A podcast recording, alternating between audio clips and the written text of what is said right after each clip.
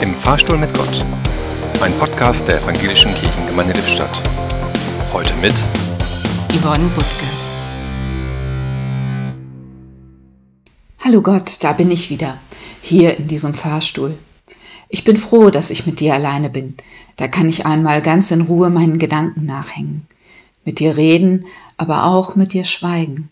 Einfach einmal stille sein. Ich weiß, du hältst das aus. Bei dir darf ich das. Am Sonntag beginnt die Karwoche, die stille Woche. Wobei, so still ist sie meistens nicht. Es gibt immer jede Menge zu tun und jetzt, wo es so manche Lockerungen gibt, wird es wohl eher lebendig zugehen. Endlich wieder Menschen treffen ohne Einschränkung, endlich wieder dieses oder jenes. Ich aber brauche meine stillen Zeiten, gerade in der Karwoche. Zeiten zum Nachdenken, Zeiten zum Beten. Es tut mir gut, dann etwas zu tun, was ich sonst nicht tue.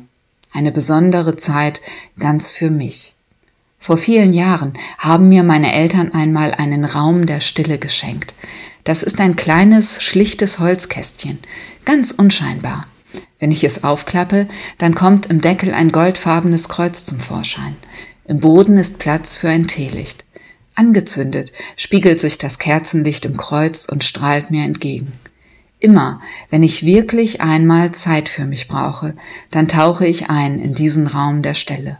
Und wenn ich wieder hinaustrete in meinen Alltag, dann fühle ich mich besser gewappnet für alles, was noch so kommen mag. So wie es jetzt Zeit ist, aus diesem Fahrstuhl zu treten.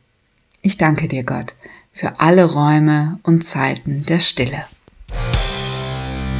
Im Fahrstuhl stand heute Yvonne Butke.